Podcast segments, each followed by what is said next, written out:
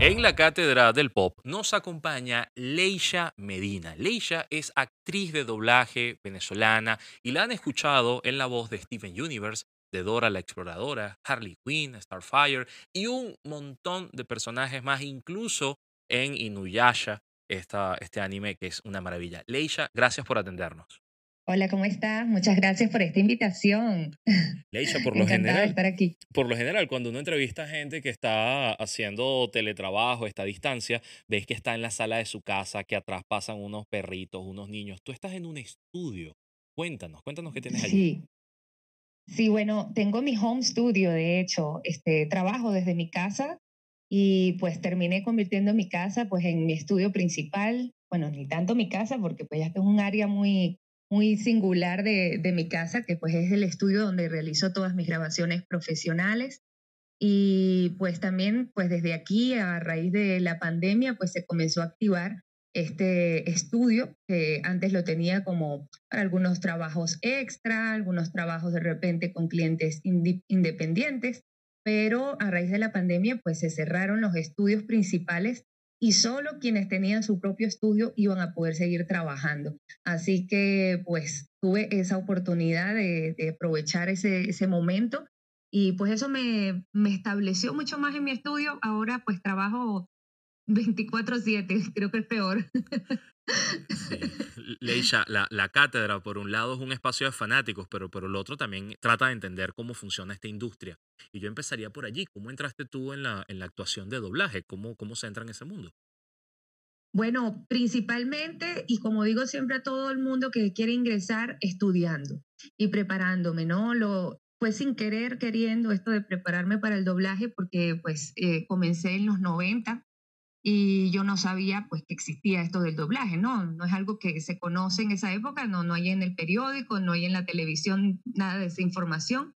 Así que pues yo de niña tuve una pasión que era hacer teatro, a los seis años hice teatro, este, pero fue algo bastante profesional porque pues en una escuela de teatro de adultos que era bien cotizada aquí en Caracas, el TED, este, fue abierta una cátedra especializada solo para niños, ya que estos grandes directores querían educar a niños y ver de qué manera sus enseñanzas podían dar frutos.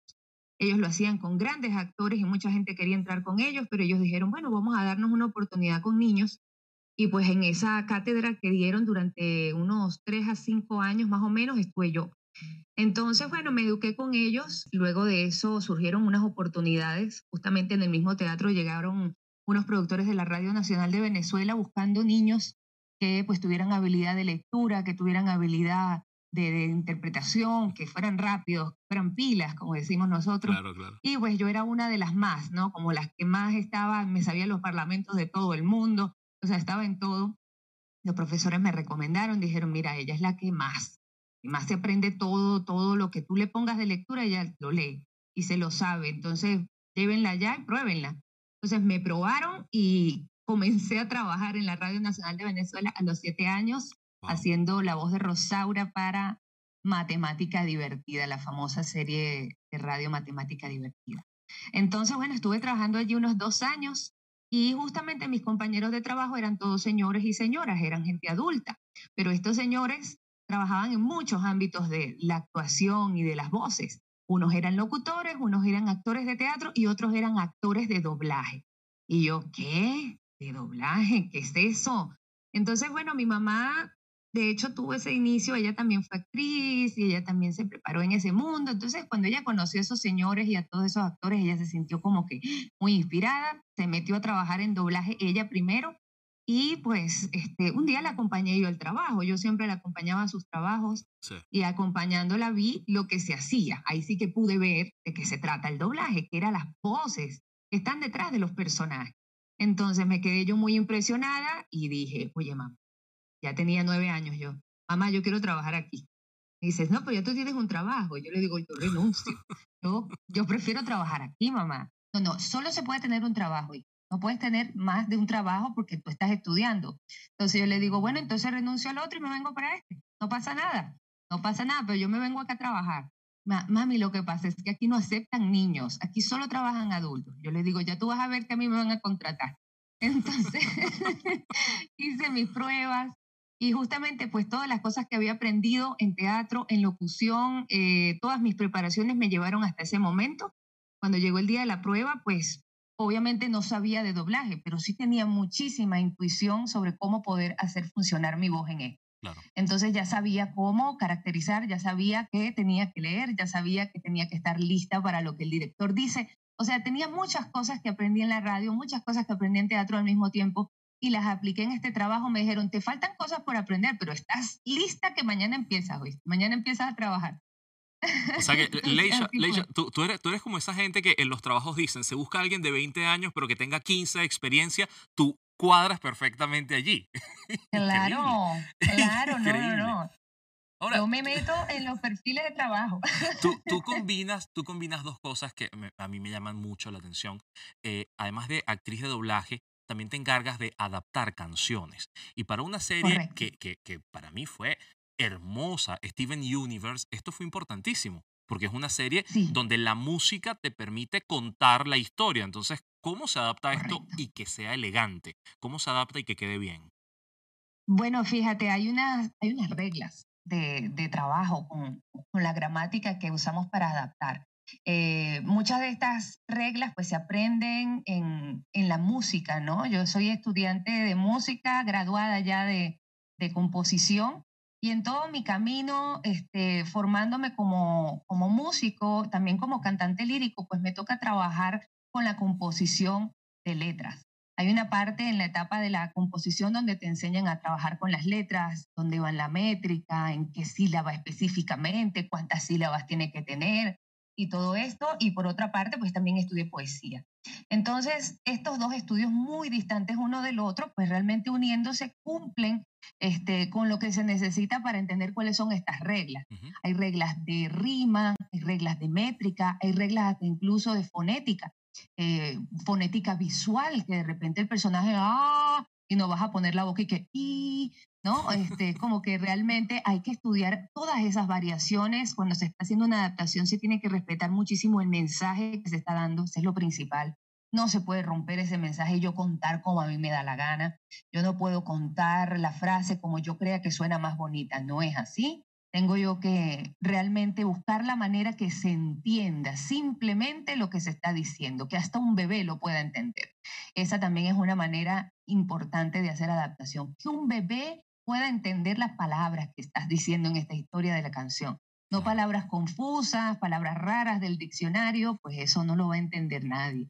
Entonces, bueno, buscar siempre que la métrica sea exactamente la misma cantidad de sílabas en español que es en inglés o en el idioma original, en su caso. Buscar que esos movimientos de, de la melodía vayan este, también igual con la misma intensidad en español que lo es en inglés. Entonces, hay muchas variaciones en el proceso de ir adaptando. De repente yo tal vez escribí una arriba y me quedó muy linda y luego más adelante me doy cuenta que no funciona con la siguiente palabra y digo, voy a tener que replantearme este. Voy a tener que replantearme el coro de nuevo.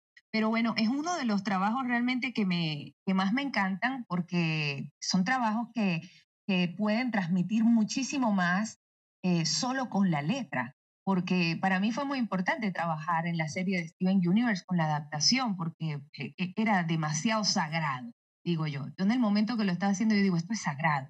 Ah, ah, ah,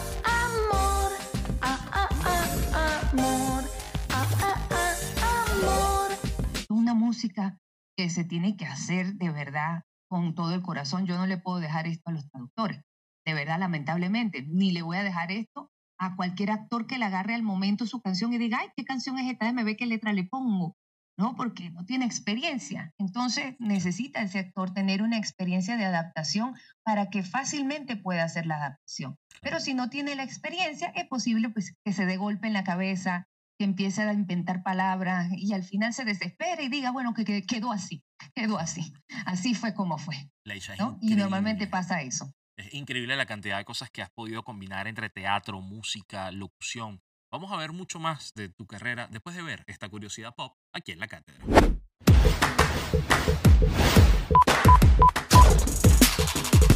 En Curiosidad Pop No lo pediste, no lo necesitabas, pero de igual manera ya puedes disfrutar de el musical de live action Shrek en Netflix. Y sí, es exactamente como te imaginas que es. Luego de los éxitos de las cintas, DreamWorks pensó que sería una gran idea sacarle más provecho a la saga con un musical que giraría por teatros de todo el mundo. Es básicamente la historia de la primera película, pero mucho más mm, cringe.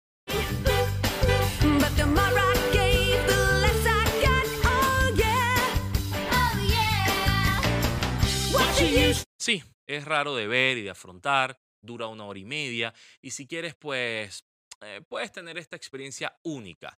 Nadie la necesitaba, pero allí está.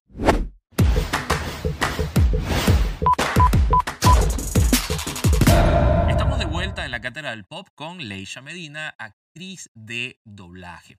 Hablabas hace rato de la importancia de que hasta un bebé te entienda, y en tu caso es real. Tu voz está en Dora la Exploradora y está en Peppa Pig. O sea, estás, trabajando para un público infantil y esto significa que cualquier persona en América Latina te ha escuchado. ¿Cómo te adaptas? ¿Cómo te adaptas para este acento que tiene que ser comprendido en todas partes?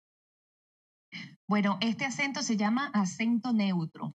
El acento neutro pues, fue creado precisamente para que pues, no fuera detectada ninguna nacionalidad de los actores que estamos detrás de las voces y de alguna manera se puedan integrar de forma internacional. Por ejemplo, que yo haga un doblaje acá y de repente el otro personaje lo hace en México. Entonces se puede sentir una, una, unificación del acento y nadie se va a dar cuenta que uno estuvo en Venezuela y el otro estuvo en México. O sea, de alguna manera se globaliza un poco esto. Y también nos lleva también a que las personas o los niños que empiezan a crecer escuchando este español, escuchan cómo se pronuncia correctamente. Entonces, bueno, sí ha sido un poquito complicado en un principio, pues cambiar tu acento regional, tu acento nacional a un acento totalmente artificial, porque hablemos de que es un acento artificial. No, no existe ningún país en el mundo que hable así. Obviamente pueden haber acentos en algún país que sean más neutralizados, pero siguen siendo acentos irreconocibles todavía de, su país. Entonces, bueno, el acento neutro tiene algunas reglas de, de, pronunciación de tonos, pero pues siempre son muy básicas en todo. Por ejemplo, si yo quiero decir una afirmación, por ejemplo, mi casa es grande, ¿verdad? mantengo este acento que dice, mi casa es grande. Mi casa es grande. Esa es una afirmación. De repente, si quiero que suene más natural, mi casa es grande. ¿No? Ya suena un poco más natural, pero sigo usando los mismos tonos. Si quiero hacer una pregunta y voy a preguntar lo mismo, digo, mi casa es grande. Mi casa es grande. Y si lo digo más natural, mi casa es grande.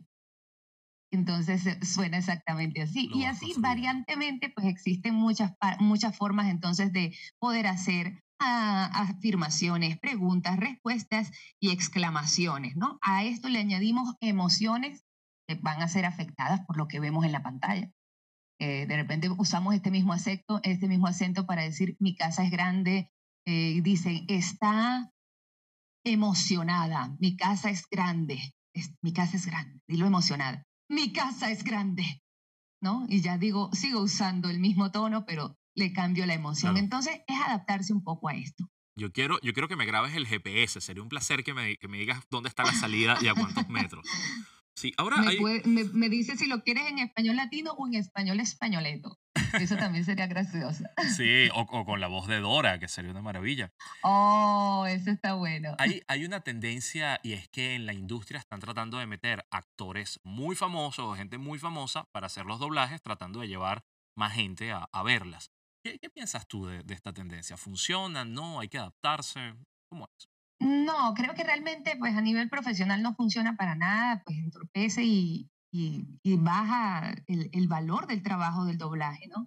Y todo lo que toma realmente prepararse, estudiar, estar listo para estar frente a un micrófono, para que finalmente el director diga, sí, estás listo, ya después de todo este tiempo de estudio, de fallas, de, de, ensayo, al fin vas a grabar tu voz en algo importante. Entonces, ese esfuerzo que tiene una persona para llegar hasta ese momento es arrebatado simplemente porque otra persona, no sé, hace videos de juguetes en YouTube y entonces este, pues me dan personaje. Y ahora yo sí puedo hacer doblaje. No digo que sea imposible porque todo el mundo puede hacer doblaje, este, pero la preparación que reciben es mínima y, y express. Y es algo que realmente nunca va a llevarlo al punto de excelencia que requiere estar en una película. Así que de alguna manera se ve claramente que es una persona nueva que no sabe lo que hace, que está dañando toda la película y está al lado de grandes actores que dicen, Dios mío, quítenmelo del lado. ¿No? Entonces, entonces pienso yo que pues esto tiene que ver mucho más con el marketing y que pues las, las grandes corporaciones lo que buscan es atraer al público que está pues esparcido entre estos influencers y que pues ellos llamen la atención y de alguna manera todos vean la película porque conocen a la persona. Pero bueno, sabemos que quienes realmente hacen esa película, este, pues no son ellos. ¿No será esa la única oportunidad que tendrán en su vida de hacer eso? Y estará cool, pero, pero bueno, realmente pues pienso que no son actores de doblaje, pues no deberían estar jugando con cosas que son profesionales. ¿no? Así como que yo no los puedo contratar a ellos para que sean el doble de Tom Cruise de un día para otro, porque pues no estás preparado, ¿no? Sí. Leisha, Leisha, hace rato hablaste de la niña de nueve años que no podía tener dos trabajos. Hoy, ¿es rentable hacer doblaje? ¿Cuántos trabajos hay que tener? Uy, bueno, te digo, yo ahorita soy una niña que tiene 22 trabajos. ya tengo muchos, pero el doblaje, el doblaje es rentable eh, de alguna manera como un altibajo, diría yo. El doblaje depende muchísimo de qué tanta afluencia de trabajo llega y qué tanto te llega a ti, ¿no? Al país puede llegar una gran cantidad de trabajo, vamos a decir, este mes llegan realities por todas partes. Y dices reality en este estudio, un reality aquí en este otro estudio, un reality, una película. Y llegan muchos proyectos a distintos estudios y tú dices, ok, está llegando trabajo aquí en Venezuela. Ahora, que me contraten a mí para tener un personaje en cada uno de ellos. Eso es importante. Entonces tenemos que destacar con nuestra voz o nuestra habilidad de resolver eh, personajes o varios personajes con nuestra voz para poder obtener esos trabajos. Yo gano mediante cuántas líneas tenga que leer. ¿Ok? ¿Cuántas líneas tengo que leer yo? Si soy la protagonista y por casualidad esta protagonista habla mucho, entonces tendré muchos parlamentos y podré cobrar más. Pero bueno, yo no voy a ganar suficiente en un mes solo como un proyecto. Tengo que hacer varios proyectos. Tendré que hacer unos 5, 6, 7 u 8 proyectos durante este mes que tengan participación. Tal vez sería bueno tener una serie trabajar en una serie es muy bueno porque hay temporadas, hay muchos capítulos y, y, los capítulos 30 minutos, 40 minutos o estar en una novela, ese tipo de cosas también ayudan mucho porque pues es algo constante. Una película pues la haces una vez, se acabó la película, pero las demás cosas de verdad que pueden ir rellenando. Entonces trabajo en, en, un estudio haciendo una serie, en otro hago una película, en otro hago una serie, en otro hago otra serie, en otro hago un reality y así yo voy sumando en mi mes pues todo lo que lo que yo voy trabajando, ¿no? Pero como digo, eso es de altibajos. No tengo una seguridad de que tengo, un sueldo fijo o de que al mes yo voy a cobrar tanto. Eso yo no lo puedo saber porque yo no sé cuánto trabajo va a llegar a mí o cuántos productores pensarán en mí para que participe en sus proyectos. Así que, pues como eso es un poco altibajo, me puede ir bien como me puede ir un poquito mal. Esa es la vida del actor de doblaje y pues realmente pienso que trabajando con eso solamente, pues no es lo único que trabajamos, lo que hacemos algo con la voz.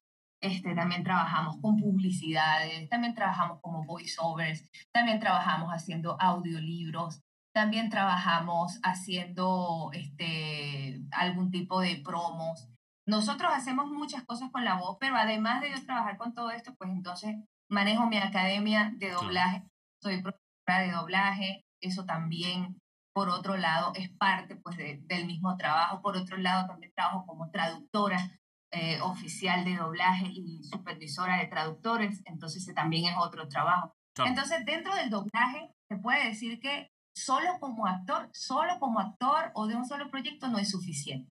Hay que meterse un poco más en todo lo que es hacer voces para que pues tengas un ingreso constante, ¿no? Y tengas seguridad de que pues sí, cada mes puedes vivir de tu voz.